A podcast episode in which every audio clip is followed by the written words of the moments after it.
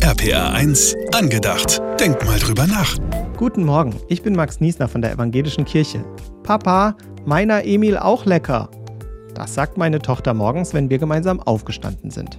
Das bedeutet in ihrer Sprache so viel wie, ich will den Emil auch füttern.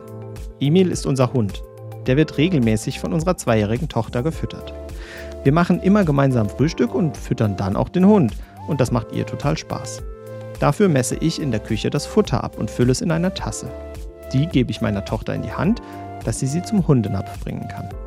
Wenn sie das Futter dann in den Napf umgefüllt hat, ruft sie hierher und der Hund weiß, jetzt geht's los.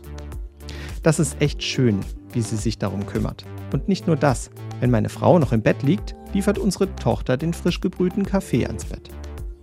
Natürlich dauert das alles doppelt so lange, wie wenn ich es schnell selbst machen würde. Aber das macht nichts.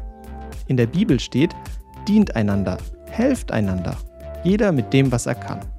Und meine Tochter macht das prima. Und ganz ehrlich, es kommt doch darauf an, dass sie fürsorglich ist und nicht nur an sich denkt. Und für eine Zweijährige kann sie schon echt viel mithelfen.